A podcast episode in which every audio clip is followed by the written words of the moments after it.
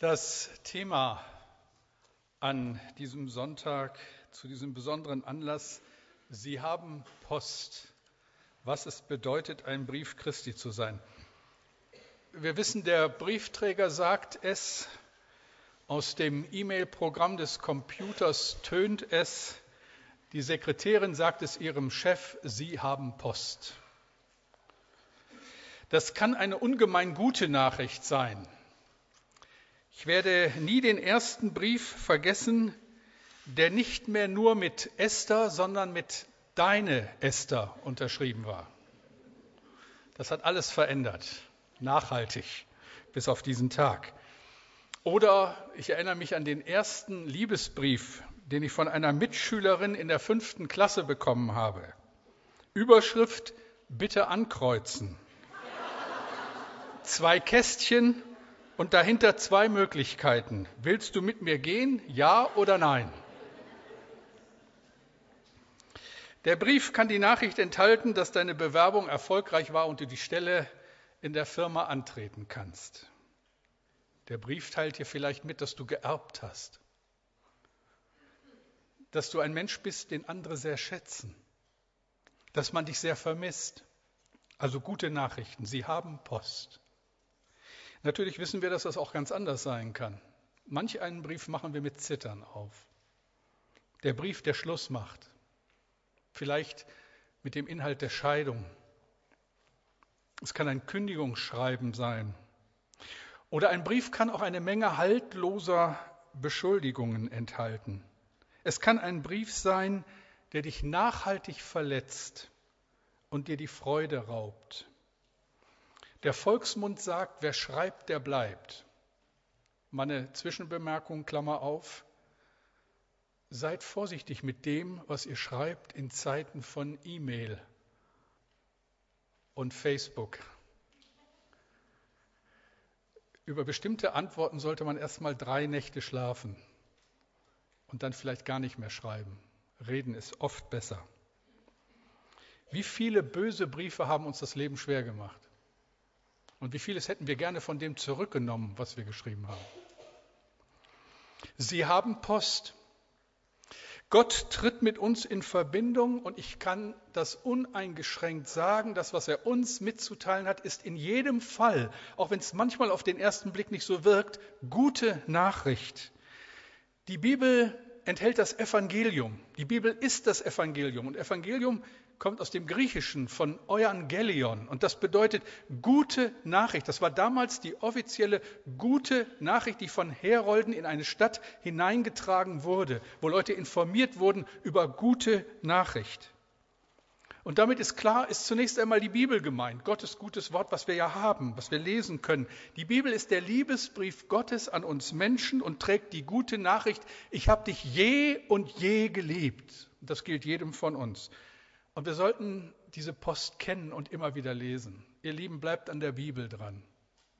Wir haben jetzt das Jahr der Stille vor uns. Vielleicht hilft es uns, das auch wieder neu zu entdecken, dass das einfach unverzichtbar ist, dass wir die Post kennen, die man uns geschrieben hat, die von Gott selber kommt. Gottes Wort. Aber dann schreibt Gott noch viele, viele andere Briefe. Viele Briefe, um seinen Namen bekannt zu machen und Menschen in den Himmel einzuladen.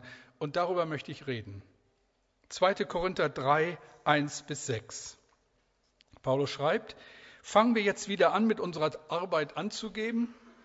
Manche Leute müssen Empfehlungsschreiben mitbringen oder euch bitten, ihnen Empfehlungsbriefe zu schreiben. Der einzige Empfehlungsbrief, den wir brauchen, seid ihr selbst. Euer Leben ist wie ein Brief, der in unsere Herzen geschrieben wurde. Jeder kann ihn lesen und erkennen, was wir unter euch getan haben. Ihr seid ein Brief Christi, von uns geschrieben, aber nicht mit Tinte, sondern mit dem Geist des lebendigen Gottes, nicht auf Steintafeln, sondern in die Herzen der Menschen. Wir sind uns darin so sicher, weil wir durch Christus großes Vertrauen zu Gott haben. Wir halten uns nicht selbst dazu fähig, irgendetwas zu bewirken, was bleibenden Wert hätte. Unsere Kraft dazu kommt von Gott. Er hat uns befähigt, Diener eines neuen Bundes zu sein, eines Bundes, der nicht auf schriftlichen Gesetzen beruht, sondern auf dem Geist Gottes. Der alte Weg führt in den Tod, aber auf dem neuen Weg schenkt der Heilige Geist Leben. Ich will für uns beten. Herr, und so bitte ich dich auch jetzt wieder ganz neu. Begegne uns, berühre uns, öffne meinen Mund, dass er deinen Ruhm verkündigt. Amen. Ihr seid ein Brief Christi von uns geschrieben, aber nicht mit Tinte, sondern mit dem Geist des lebendigen Gottes, nicht auf Steintafeln, sondern in die Herzen der Menschen. Sie haben Post. Jeder von uns, der weiß, dass er ein Kind Gottes ist, ist solch ein Brief Christi an die Welt. Ich weiß nicht, ob dir das bewusst ist, ob uns das immer so deutlich ist, dass in dem Augenblick, wo wir Christen werden, Gott uns nimmt und sendet und etwas in unser Leben hineinschreibt, dass wir die Handschrift des Heiligen Geistes tragen und dass wir Brief Gottes an diese Welt sind. Paulus schreibt, euer Leben ist wie ein Brief, der in unsere Herzen geschrieben wurde. Geschrieben mit dem Heiligen Geist, geschrieben in die Herzen der Menschen. Also wenn Paulus nach der Effektivität seiner Arbeit gefragt wird, nach Gewinn und Verlust, wenn Menschen ihn zur Verantwortung ziehen wollen, wenn er sich immer wieder in damaliger Zeit mit seinen Kritikern und den Gegnern der Gemeinde auseinandersetzen musste, dann war seine schlichte Antwort, schaut die Post an. Schaut die Briefe an, die Gott durch uns geschrieben hat, einzig und allein in der Kraft des Heiligen Geistes. Ihr seid ein Brief Christi. Wenn es etwas zu sagen gibt über die Qualität, über die geistliche Qualität der Paulusgemeinde, dann lautet die schlichte Antwort, schaut die Post an. Schaut euch an. Ihr seid ein Brief, jeder von euch, Christi, so ihr den Herrn kennt. Ich weiß nicht, ob wir Nachfolge immer so verstehen. Das ist ja Zusage und Verantwortung zugleich. Das ist Verheißung und Aufgabe, das ist Trost, aber auch eine gewaltige Herausforderung. Gott schickt uns an diesem Tag, am 1. November 2009, einen solchen Brief oder besser zwei Briefe oder vielleicht sogar zwei Briefe und drei kleine Briefe, nämlich Markus und Julia und die Kinder. Markus fängt an diesem Tag seinen Dienst in dieser Gemeinde an. Wir haben ja gehört, wir haben lange nach ihm gesucht, nachgefragt, Empfehlungen hereingeholt. Jetzt ist er da, der Brief Christi. Wir haben Post. Was bedeutet das? Was bedeutet es für ihn? Was bedeutet es für uns als Gemeinde? Was bedeutet es überhaupt? Lesen wir noch einmal, oder besser fangen wir mit dem ersten Punkt an, der das, und drei Punkte sollen das deutlich machen, was das für uns bedeutet. Ein erster Punkt, was wir sind, das sind wir durch Gottes Kraft. Und dazu lese ich uns 2. Korinther 3, 5 bis 6 noch einmal. Wir halten uns selbst nicht dazu fähig, irgendetwas zu bewirken, was bleibenden Wert hätte. Unsere Kraft dazu kommt von Gott. Er hat uns befähigt, Diener eines neuen Bundes zu sein. Was wir sind, das sind wir durch Gottes Kraft. Mir wird so ein bisschen schwindelig, wenn ich an all das denke, was in den vielen Jahren, die ich so überschaue, passiert ist. Ich konnte gar nicht verhindern, dass ich heute Morgen beim Frühstück doch intensive nostalgische Gedanken hatte. Vor 30 Jahren bin ich nach Bremen gekommen, beziehungsweise habe offiziell hier angefangen. Da war ich schon ein bisschen früher, aber 1. November 1979. Damals war ich der einzige Angestellte der christlichen Gemeinschaft Bremen, 27 Jahre alt, Vikar, verheiratet, zwei Kinder, das dritte war unterwegs. Zurweg sind ein bisschen weiter, da sind schon drei da. Heute hat diese Gemeinde fünf Angestellte. Einer davon ist mit diesem Tag Markus Zubeck. Es ist schwierig, diese Entwicklung richtig einzuschätzen, finde das auch fast ein bisschen sonderbar, so vor 30 Jahren, vor 15 Jahren, heute. Ganz schwierig, das zu bewerten, was passiert ist, aber es ist eine Menge passiert. Ich denke, unsere Gemeindeleitung wird sich hüten, einen Bonus für erfolgreichen Gemeindebau an unsere verdienten Mitarbeiter auszuschütten. Wir sind ja demütige Leute. Wir wissen, was wir zu sagen haben und was nicht. Und ihr Lieben, ich hoffe für mich arme Seele und für uns alle, dass uns das wirklich klar ist. Unsere Kraft dazu kommt von Gott. Und ich weiß, was es bedeutet, wenn man diese Kraft nicht mehr hat. Wir haben es nicht in der Hand. Und deshalb ist das mehr als ein scheinbar demütiges Lippenbekenntnis, wenn ich das so sage. Es ist die Wahrheit. Ich weiß nicht, ob ihr es gehört habt. Die Nachricht hat mich vorletzte Woche erreicht. Einer der hoffnungsvollsten Prediger der letzten 20 Jahre in unserem Land hat seinen Dienst quittiert. Er ist ein paar Jahre jünger als ich. Er war Pastor einer großen freikirchlichen Gemeinde, die viele Jahre positive Schlachtzeilen gemacht hat. Er sollte vor zwei Jahren Präses seiner Kirche werden. Er hat abgelehnt. Fünf Jahre hat er gekämpft. Jetzt hat er das Handtuch geworfen. Er hat gekündigt, sich ein Motorrad gekauft und verdient seinen Lebensunterhalt mit Taxifahren. Wenn es nicht mehr geht, dann geht es nicht mehr. Paulus muss das wohl gewusst haben, wohl auch durchlebt haben, denn nur so kann er in den, im ersten Brief an die Korinther folgenden Gedanken schreiben. 1. Korinther 2, 3 bis 4. Und ich war bei euch in Schwachheit und in Furcht und mit großem Zittern. Und mein Wort und meine Predigt geschahen nicht mit überredenden Worten menschlicher Weisheit, sondern in Erweisung des Geistes und der Kraft. Fragt man natürlich, der große Apostel mit Furcht, mit Schwachheit, mit Zittern? Kaum vorstellbar, aber ihr Lieben, hier liegt das Geheimnis des Reiches Gottes. In einem letzten Sinne ist es Gottes Werk, nicht unseres. Und nicht umsonst heißt es in der Bibel, seine Kraft ist in den Schwachen mächtig. Soll in den vielen Jahren unseres Dienstes etwas Bleibendes entstehen, Menschen gerettet werden, Kirche Jesu sich entwickeln, dann ist das Gottes Werk oder es passiert nicht. Der große amerikanische Evangelist Dwight Moody war einer der sicherlich einflussreichsten geistlichen Persönlichkeiten des 19. Jahrhunderts. Durch seine Predigten sind so viele Menschen zum Glauben an Christus gekommen.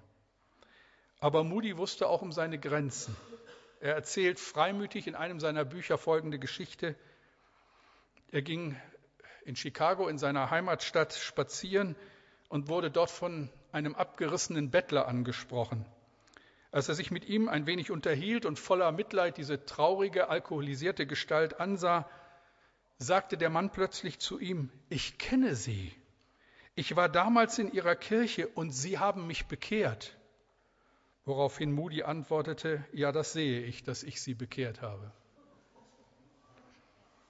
Wir sind das, was wir sind, durch Gottes Kraft oder wir sind es nicht.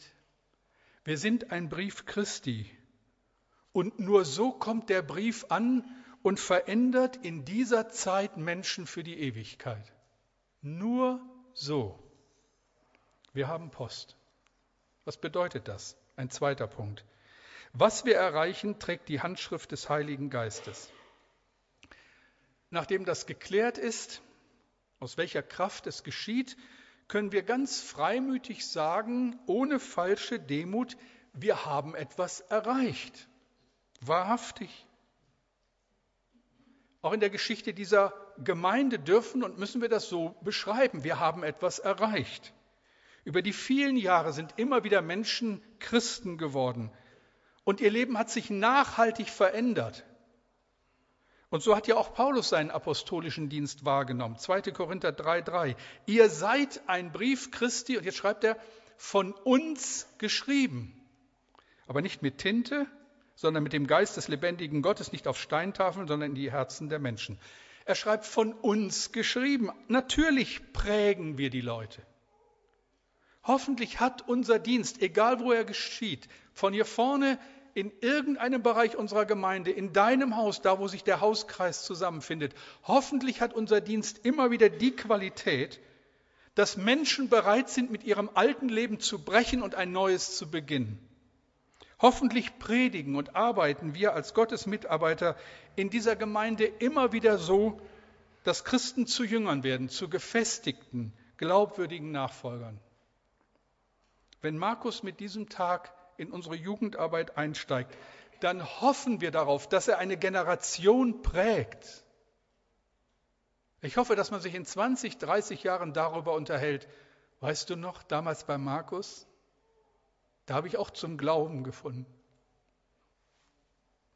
Da ist bei mir auch was passiert, damals in dieser denkwürdigen Jugendstunde oder wo immer sowas möglich ist. Wir hoffen darauf, dass er euch, den jungen Leuten, christliche Nachfolge so wichtig und faszinierend macht, dass viele von euch zu Briefen Christi werden. Dass dann wieder über einer ganz neuen Generation die Überschrift steht, ihr seid ein Brief Christi, von uns geschrieben. Aber dann kommt dieser entscheidende Zusatz, aber nicht mit Tinte, sondern mit dem Geist des lebendigen Gottes, nicht auf Steintafeln, sondern in die Herzen der Menschen. Die Bibelkenner werden sofort merken, worauf Paulus hier anspielt. Zu einem großen Teil waren seine Leser Christen mit jüdischem Hintergrund. Das heißt, sie kamen aus der Zeit des Alten Testaments. Und Gott kennen und Gott dienen atmet ja so den Geist des Alten Testaments. Die Gebote waren auf Stein gehauen worden und die Pharisäer hatten unzählige hinzugefügt und jeder versuchte so aus eigener Kraft das zu erfüllen und so Seligkeit, Rettung zu erlangen, Gott zu gefallen. Wisst ihr, die Versuchung ist groß, es auch im Neuen Testament genauso zu machen. Es ist, so scheint es mir, manchmal so viel einfacher, einer Gemeinde bis ins Detail vorzuschreiben, was sie zu tun und zu lassen hat. Das ist übrigens auch das Geheimnis der Sekten. Dann wissen alle Bescheid und es sollte eigentlich gut gehen. Aber wir wissen, dass es nicht gut geht. Und das Alte Testament ist der Beweis dafür. Wenn es nicht unser Herz trifft, wenn es dem Heiligen Geist nicht gelingt, unser Herz zu berühren, dann nützen alle Gebote und Gesetze nichts. Im Gegenteil, sie machen nur noch viel deutlicher, wie verloren wir sind. Deswegen hat der Buchstabe seine Zeit gehabt und ist abgelöst vom Gesetz des Geistes. Gott schreibt mit dem Heiligen Geist seinen Willen in unsere Herzen. Geschrieben nicht mit Tinte, sondern mit dem Heiligen Geist. Und deshalb passiert das in deinem Leben, was du manchmal ganz verwundert wahrnimmst, dass du bestimmte Dinge nicht mehr kannst, bestimmte Dinge gut kannst, zu manchem gerufen, zu manchem nicht gerufen wirst. Und je mehr du dich dem aussetzt, desto deutlicher wird, dass Gott seine Hand im Spiel hat. Ein Brief Christi sein bedeutet, der Heilige Geist schreibt in unser Leben. Wir tragen die Handschrift Gottes in unserem Herzen und das bleibt nicht unbemerkt. Wir erleben, wie der Heilige Geist uns erfüllt und nichts mehr so ist, wie es vorher mal war. Wir tragen die Handschrift Gottes in uns. Wir haben Post. Ein dritter Punkt kommt hinzu. Was uns ausmacht, kann jeder lesen. Wir wissen alle, es gibt solche und solche Post. Die eine ist hochvertraulich und ist nur eine ganz bestimmte Adresse gewidmet, nur einem Empfänger oder einem kleinen Kreis von Adressaten. Aber dann gibt es auch andere Post und die sollen möglichst viele lesen. Das ist heute leicht geworden. Im Zeitalter von E-Mail kann man manchmal auch zu unserem Leidwesen so viele Adressaten hinzufügen, wie man will. Oder in Zeiten von Facebook ist es auch nicht schlecht, alle daran teilzuhaben, was man so zu sagen hat oder gerade macht. Ist ja recht witzig. Und man freut sich natürlich, wenn man manche Nachricht bekommt oder wenn so viele einem zum Geburtstag gratulieren. Tolle Möglichkeit. Christen werden gelesen, ob sie das wollen oder nicht. Das ist sehr öffentlich. Wir sind offene Briefe, adressiert an diese Welt, an die Menschen, mit denen wir irgendwie zu tun haben. Wir lassen in jedem Fall Rückschlüsse zu auf denjenigen, der uns geschrieben hat. Es wird immer so sein, dass man von dir auf den Schreiber des Briefes schließt. Also merken wir Trost, aber auch eine riesige Verantwortung. Leute leiten von dir ab, was es mit diesem Gott auf sich hat. Leute leiten von dir ab, was es mit der Paulusgemeinde auf sich hat. Das liest man, wenn man uns aufschlägt, wenn man mit uns Kontakt hat. Und so argumentiert ja auch der Apostel, 2. Korinther 3, 1 und 2. Fangen wir jetzt wieder an, mit unserer Arbeit anzugeben. Manche Leute müssen Empfehlungsschreiben mitbringen und euch bitten, ihre Empfehlung und, ihnen, und euch bitten, ihnen Empfehlungsbriefe zu schreiben. Der einzige Empfehlungsbrief, den wir brauchen, seid ihr selbst. Euer Leben ist wie ein Brief, der in unsere Herzen geschrieben wurde. Jeder kann ihn lesen und erkennen, dass wir unter euch, was wir unter euch getan haben. Jeder kann ihn lesen und erkennen. Das ist öffentlich. Unser Leben spielt sich nicht hinter verschlossenen Türen ab. Die ersten Christen wurden beschuldigt, so geheimnisvolle Riten zu pflegen, so etwas ganz Exklusives zu sein. Der Staat sah sich bedroht und verfolgte die junge Gemeinde. Aber Paulus stellt das sofort richtig und macht das Christentum zu einer höchst öffentlichen Angelegenheit. Euer Leben ist wie ein Brief, der in unseren Herzen geschrieben wurde. Jeder kann ihn lesen und erkennen, was wir unter euch getan haben. Deshalb, ihr Lieben, was stellen wir dar? Was sieht man, wenn man hier unter uns ist? Ich meine jetzt nicht nur hier im Gottesdienst, da sind wir ja alle so lieb und sehen so gut aus. Aber schon gleich, wenn es rübergeht zum Kaffee und in der Schlange ein bisschen länger dauert. Oder da draußen auf dem Parkplatz, wenn dich jemand zugeparkt hat. So ein Idiot. Was stellen wir da? Was müssen die Leute denken, die uns beobachten in unserem Miteinander? Was nehmen sie wahr? Wenn ich so gefragt werde, mich für meinen Dienst verantworten muss, Klaus, was wünschst du dir? Dann gibt es natürlich eine Menge, aber vielleicht so das Wichtigste. Ich wünsche mir, dass in dieser Gemeinde immer wieder Menschen zum Glauben an Christus finden, weil wir Briefe sind, die dazu einladen. So wie im letzten und auch im vorletzten Monat es passiert ist. Das ist herrlich. Ich wünsche mir aber auch, dass aus gläubig gewordenen Menschen mit der Zeit wirkliche Jünger Jesu werden. Also Leute, die belastbar sind, die dabei bleiben, auch in Krisenzeiten, die standhaft sind in Zeiten großer Herausforderungen. Ich wünsche mir, dass man die Christen aus der Paulusgemeinde an der Liebe erkennt, die sie untereinander und für die Menschen in ihrer Umgebung haben, dass wir Liebesbriefe sind, Liebeslieder sind, die die Menschen erreichen. Dazu ist es unbedingt erforderlich, dass wir in dieser Welt vorkommen. Dazu ist es unbedingt wichtig, dass wir die Sprache der Menschen sprechen, sonst verstehen sie uns nicht. Dazu ist es unbedingt nötig, dass unsere Gottesdienste offene Gottesdienste sind, wo jederzeit Gäste mitgebracht werden können und die dann auch spüren, dass sie willkommen sind. Was haben wir daran gearbeitet, dass unsere Gottesdienste so verlaufen, dass sie nicht so exklusiv sind, dass sie nur die verstehen, die immer schon dabei sind und die anderen verschreckt umkehren? Würde mir so sehr wünschen, und ist für mich einer der größten Komplimente an die Gemeindeleitung, wenn ich immer mal wieder höre, hier kann man in jedem Gottesdienst einen Gast mitbringen, ohne dass man sich schämen muss. Ich hoffe, dass wir uns das gut erhalten, dass immer ein Platz frei ist für unsere Gäste. Nicht nur hier im Gottesdienst, genauso auch im Seniorenkreis, genauso auch in den Hauskreisen, wo immer wir zusammenkommen, immer ein Platz frei für den Gast, den wir eingeladen haben durch einen solchen Brief, durch uns halt. Stell dir vor, Briefe werden geschrieben und nicht abgeschickt.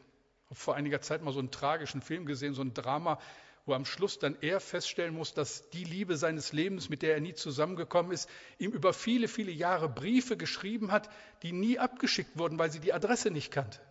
So ein Stapel Briefe in irgendeiner Truhe. Das ist schrecklich. Briefe müssen doch gelesen werden. Gerade so wunderschöne Briefe, Liebesbriefe halt. Jesus nimmt in der Bergpredigt noch so ein anderes Bild, das in die gleiche Richtung geht. Er spricht vom Salz. Er sagt, wir sind in dieser Welt, in dieser lauen Weltsuppe das Salz. Wir bringen Geschmack an die ganze Sache. Aber dazu ist es nötig, dass dieses Salz auch ausgestreut wird. Matthäus 5, 13. Ihr seid das Salz der Erde. Wenn du das Salz nicht mehr salzt, womit soll man salzen? Es ist zu nichts mehr Nütze, als dass man es wegschüttet und lässt es von den Leuten zertreten. Oder anderes Beispiel, er spricht vom Samenkorn, das in die Erde muss und sterben muss, damit es Frucht bringt.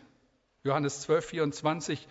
Wahrlich, wahrlich, ich sage euch, wenn das Weizenkorn nicht in die Erde fällt und erstirbt, bleibt es allein.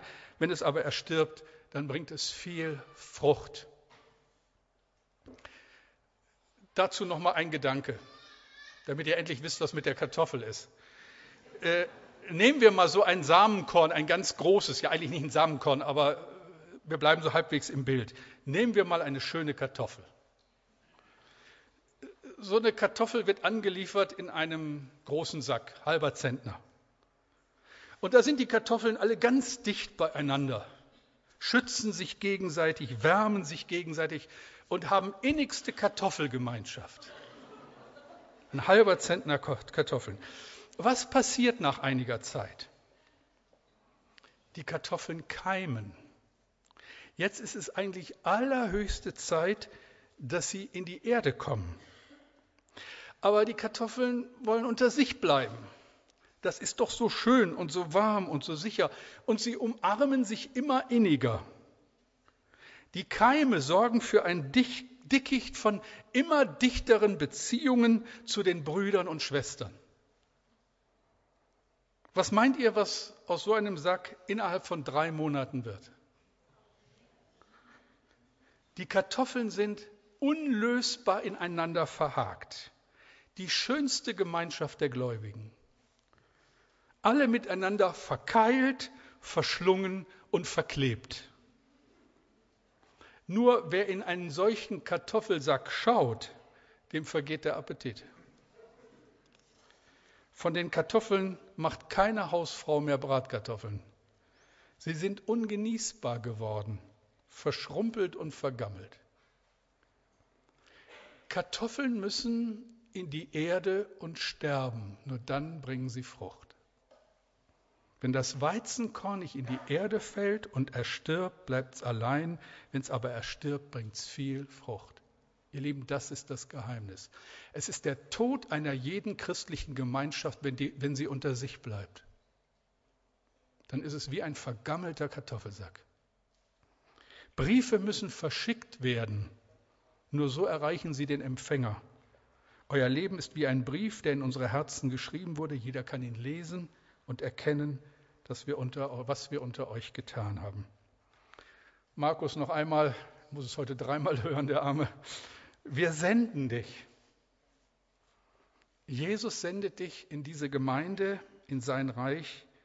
Und ich hoffe so sehr, dass seine Handschrift in deinem Leben niemals zu übersehen ist und auch im Leben derer, die du prägen wirst. Ihr Lieben, wir sind ein Brief Christi, unterwegs im Auftrag des Königs aller Könige. Und Jesus sendet uns immer wieder, auch heute nach diesem Gottesdienst. Das hört ja nicht auf auch an diesem Sonntag auf ganz neue Weise. Wenn ihr gleich diese Kirche verlasst, verschickt Gott euch mit der Absicht, dass bei vielen Leuten der innere Briefkasten klappert oder dass das geistliche Postfach die Meldung gibt, Sie haben Post. Da ist jemand, der mir von Jesus erzählt. Da ist jemand, der mir etwas von dem schenkt, was Gott uns allen schenken will, der mich durchatmen lässt, in dessen Nähe ich mich wohlfühle, weil er ein Träger der Liebe Gottes ist. Ihr seid, du bist ein Brief Christi. Bitte lass dich senden. Jetzt, heute, morgen, immer wieder. Sie haben Post. Beten wir dafür, dass viele diesen Brief lesen. Herr, danke, dass das so ist, dass Gemeinde dieses herrliche Geheimnis birgt, dass du es bist, der alles geschaffen und gerufen und berufen hat, dass dein Heiliger Geist dieses wunderbare Werk vollbringt, dass Menschen zum Glauben an Christus kommen, Menschen, die überhaupt keine Ahnung von Gott hatten und plötzlich erkennen, dass er da ist. Danke, dass du deine Gemeinde baust, dass du es über tausende von Jahren getan hast und dass du es auch heute tust. Wir sind in deiner Hand und wir bitten so, dass das noch viel mehr geschieht, dass wir uns senden lassen und dass diese Kirche sich füllt mit Menschen, die von dir gehört haben, weil sie Post bekommen haben. Gute Nachricht von dir. Danke, dass du das tun willst. Danke für deine Liebe. Amen.